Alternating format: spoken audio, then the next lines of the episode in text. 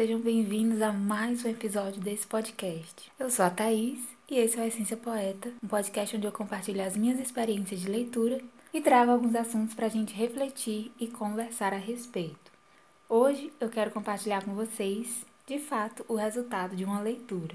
Quero compartilhar com você, meu querido e minha querida ouvinte, aquilo que ficou no meu coração após ler a segunda carta de Paulo a Timóteo, no capítulo 4, dos versículos 1 ao 5. Diz assim a palavra do Senhor: Conjuro-te, pois, diante de Deus e do Senhor Jesus Cristo, que há de julgar os vivos e os mortos, na sua vinda e no seu reino, que pregues a palavra, instes a tempo e fora de tempo, redargas, repreendas, exortes, com toda a longanimidade e doutrina, porque virá tempo em que não sofrerão a sã doutrina, mas tendo comichão nos ouvidos, amontoarão para si doutores conforme as suas próprias concupiscências, e desviarão os ouvidos da verdade, voltando às fábulas. Mas tu, sê sóbrio em tudo, sofre as aflições, faze a obra de um evangelista, cumpre o teu ministério. Eu gostaria de chamar a atenção para a parte B do versículo 2, que diz: Com toda a longanimidade e doutrina com toda a longanimidade e doutrina. Vamos repetir juntos? com toda a longanimidade e doutrina. Meditando nessa palavra, veio ao meu coração que Jesus nos deixou uma missão para cumprirmos nessa terra, independentemente do nosso dom, talento ou sonho do que ser quando crescer ele deixou para todos nós, seus seguidores, o ID.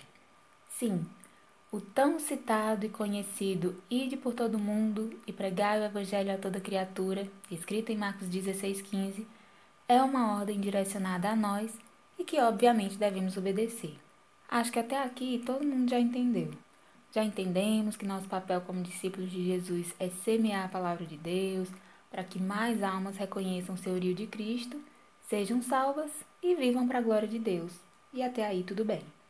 O que me chama a atenção é a forma como vejo essa ordem sendo atendida. O que aprendo em 2 Timóteo, capítulo 4, versículo 2, é que devo sim cumprir o meu id, pregar a palavra, insistir em anunciá-la em tempo e fora de tempo, ou seja, a todo momento, sem me desligar em nenhum instante dessa minha missão. Quando eu estiver falando, que as minhas palavras preguem, que as minhas palavras sejam compatíveis com a palavra de Deus. Mas também quando eu estiver em silêncio, que o meu testemunho passe a falar por mim, que as minhas ações falem sobre Deus e as suas grandes obras, por meio das minhas ações aprendidas enquanto sou e enquanto busco ser imitadora de Cristo. Em 2 Timóteo, capítulo 4, versículo 2, eu aprendo que devo nesse processo redarguir, contestar, repreender, exortar.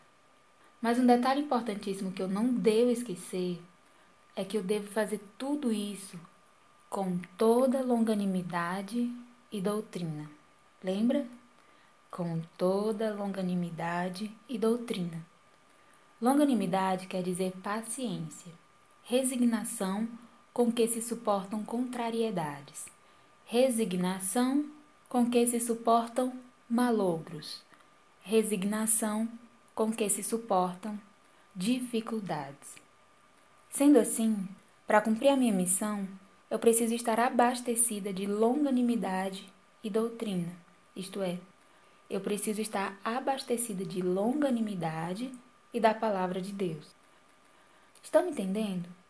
Para cumprir o ID, eu preciso estar abastecida da palavra de Deus, mas não só da palavra de Deus. Eu preciso estar com a palavra de Deus e com toda a longanimidade, com toda a paciência. Já pararam para pensar o porquê do apóstolo Paulo ter deixado essa recomendação para Timóteo, que era um evangelista, que era um pregador?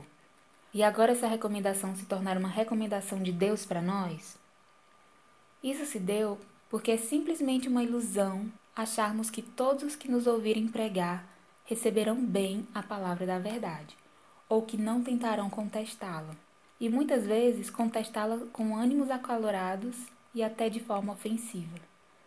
O que eu entendi, entendimento este que agora orienta as minhas reações a esses episódios de pregação recebida com hostilidade, zombaria ou tons de voz mais agressivos em resposta, é que eu tenho que ter em mente que eu não ajo assim, que eu não elevo a voz, nem bato boca, que eu não entro na onda do sangue esquentado para dar respostas à altura, porque não é isso que o Senhor me ensina. O que ele me ensina é a manifestar em toda situação, principalmente essa, o fruto do Espírito, que inclui a paciência, o domínio próprio, a temperança, o amor, a bondade, a benignidade, o equilíbrio, etc. Então, se é isso que ele me ensina, então é isso que eu faço. Ou pelo menos é isso que eu deveria fazer. Eu manifesto em toda situação, principalmente nessa, o fruto do Espírito, que inclui a paciência, o domínio próprio, a temperança, o amor, a bondade, a benignidade, etc. Nem sempre é fácil, mas até falar em voz alta essa direção de Deus para minha vida já é uma forma de declarar sobre mim essa capacitação de Deus e firmar em minha mente essa direção. E com essa direção bem estabelecida e firmada na minha mente, o próximo passo é transformar esses pensamentos em ações. Já é meio caminho andado quando a sua mente já tem uma previsão do que você deveria fazer. Quando a sua mente já tem pronta uma pré-reação. Sempre que me percebo pregando a palavra para alguém que contesta de forma agressiva, usando ironias e sarcasmos, se exaltando e criando uma tensão no ambiente, imediatamente eu foco na minha respiração para eu poder manter a calma e assim eu poder prosseguir. Calma. Calma, não importa o que o outro faça, não importa o que o outro diga. Lembro-me de 2 Timóteo capítulo 2, versículo 24, me orientando a respeito disso, dizendo: E ao servo do Senhor não convém contender. Segundo Timóteo, capítulo 2, do versículo 24 ao 26, diz assim: E ao servo do Senhor não convém contender, mas sim ser manso para com todos, apto para ensinar, sofredor, instruindo com mansidão os que resistem, a ver se, porventura, Deus lhe dará arrependimento para conhecerem a verdade e tornarem a despertar, desprendendo-se dos laços do diabo em cuja vontade estão presos. Gente, eu vou ler de novo e mais devagar, só para a gente entender.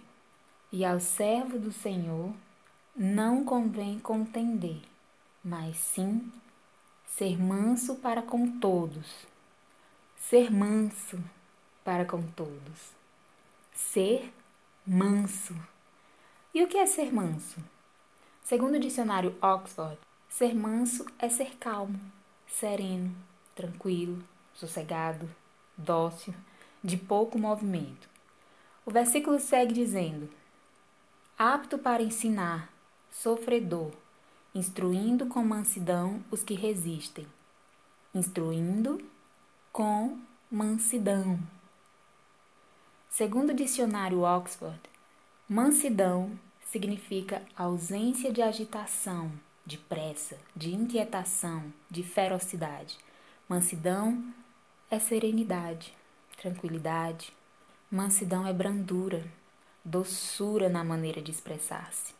O versículo nos orienta então a instruirmos, ou seja, ensinarmos a palavra com leveza, sem agitação, mas com doçura. E olha o propósito desse ensino cheio de tranquilidade e paz no falar. O objetivo dessa serenidade é ver se, porventura, Deus dará arrependimento aos que ouvem, aqueles de coração duro e sem temor de Deus, para que eles conheçam a verdade e tornem a despertar, desprendendo-se dos laços do diabo em cuja vontade estão presos. Olha só o poder da mansidão, da leveza, da paciência. Não é à toa que a ordem foi pregar o Evangelho a todo tempo, carregando dentro de si essas duas ferramentas principais: a palavra de Deus, e a longanimidade, que, como já vimos, segundo o dicionário, longanimidade significa virtude de suportar com firmeza contrariedades em benefício de outrem. Significa, basicamente, paciência. Em Provérbios 15, versículo 1, também fala do poder da brandura, da mansidão, da leveza nas palavras. Diz assim: A resposta branda desvia o furor, mas a palavra dura suscita a ira. Ou seja, uma resposta mansa, uma reação calma desvia a fúria. Não permite que a insensatez da braveza domine o ambiente. Portanto, voltando a 2 Timóteo, capítulo 2, versículo 24 ao 26, e ao servo do Senhor não convém contender, mas sim ser manso para com todos, apto para ensinar, sofredor, instruindo com mansidão os que resistem, a ver se porventura Deus lhe dará arrependimento para conhecerem a verdade e tornarem a despertar, desprendendo-se dos laços do diabo em cuja vontade estão presos. Orientação mais clara do que essa? Impossível. E a palavra é fiel, verdadeira e digna de toda aceitação. Eu tanto posso como devo seguir toda a direção que ela me dá. Efésios capítulo 5, versículos 15, 16 e 17 diz: Portanto, vede prudentemente como andais, não como nécios, mas como sábios, remindo o tempo, porquanto os dias são maus. Pelo que não sejais insensatos, mas entendei qual seja a vontade do Senhor. Que vontade é essa? Que andemos como é digno da vocação com que fomos chamados com toda humildade e mansidão, com longanimidade, suportando-nos uns aos outros em amor, procurando guardar a unidade do Espírito pelo vínculo da paz. É o que está escrito em Efésios capítulo 4, versículo 2. Mais uma vez, que andemos como é digno da vocação com que fomos chamados, com toda a humildade e mansidão, com longanimidade, suportando-nos uns aos outros em amor, procurando guardar a unidade do Espírito pelo vínculo da paz. Por isso, ide, meu povo, mas ide em paz. Ide, mas com mansidão, dotados da sabedoria de Deus e cheios do Espírito Santo. Façamos a nossa parte como nos foi instruída, e o Espírito Santo fará dele de convencer o mundo do pecado, da justiça e do juízo. Não se preocupem, ele sabe trabalhar, sabe como operar. E as almas que haverão de se salvar simplesmente serão salvas.